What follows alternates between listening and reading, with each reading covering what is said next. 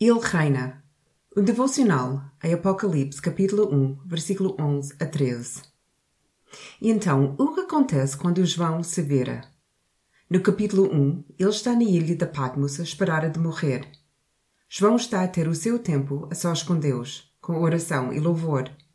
Será que faríamos o mesmo?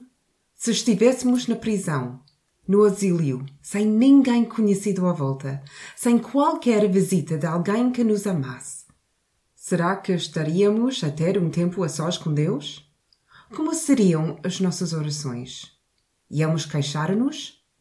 Teríamos raiva por causa da injustiça? Teríamos pena de nós mesmos, procurando convencer a Deus que seríamos mais úteis no outro lado? Não vão faltar ocasiões em que nos sentimos como se estivéssemos no exílio.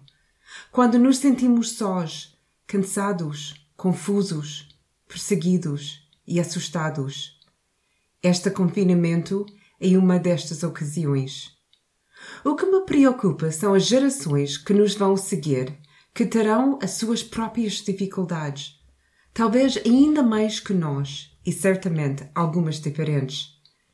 Terão eles em nós o exemplo de homens e mulheres que passam tempo a sós com Deus, sejam quais forem as circunstâncias? Verão eles homens e mulheres de caráter, de devoção, de submissão e de gratidão? Como lidamos com os nossos conflitos internos quando o nosso mundo exterior está aparentemente a desfazer-se? João ora. João passa tempo calmo em silêncio com Jesus e fica surpreendido quando Jesus aparece por trás dele. Nos versículos 12 e 13, voltei-me para ver quem é que me falava e, ao voltar-me, vi sete castiçais de ouro e no meio dos castiçais estava alguém semelhante ao filho do homem. Jesus está mesmo aqui, no meio das suas igrejas. Ele está muito perto. Ele vê tudo e ele vê-as exatamente como são. Jesus vai mostrar a João duas realidades em cada igreja.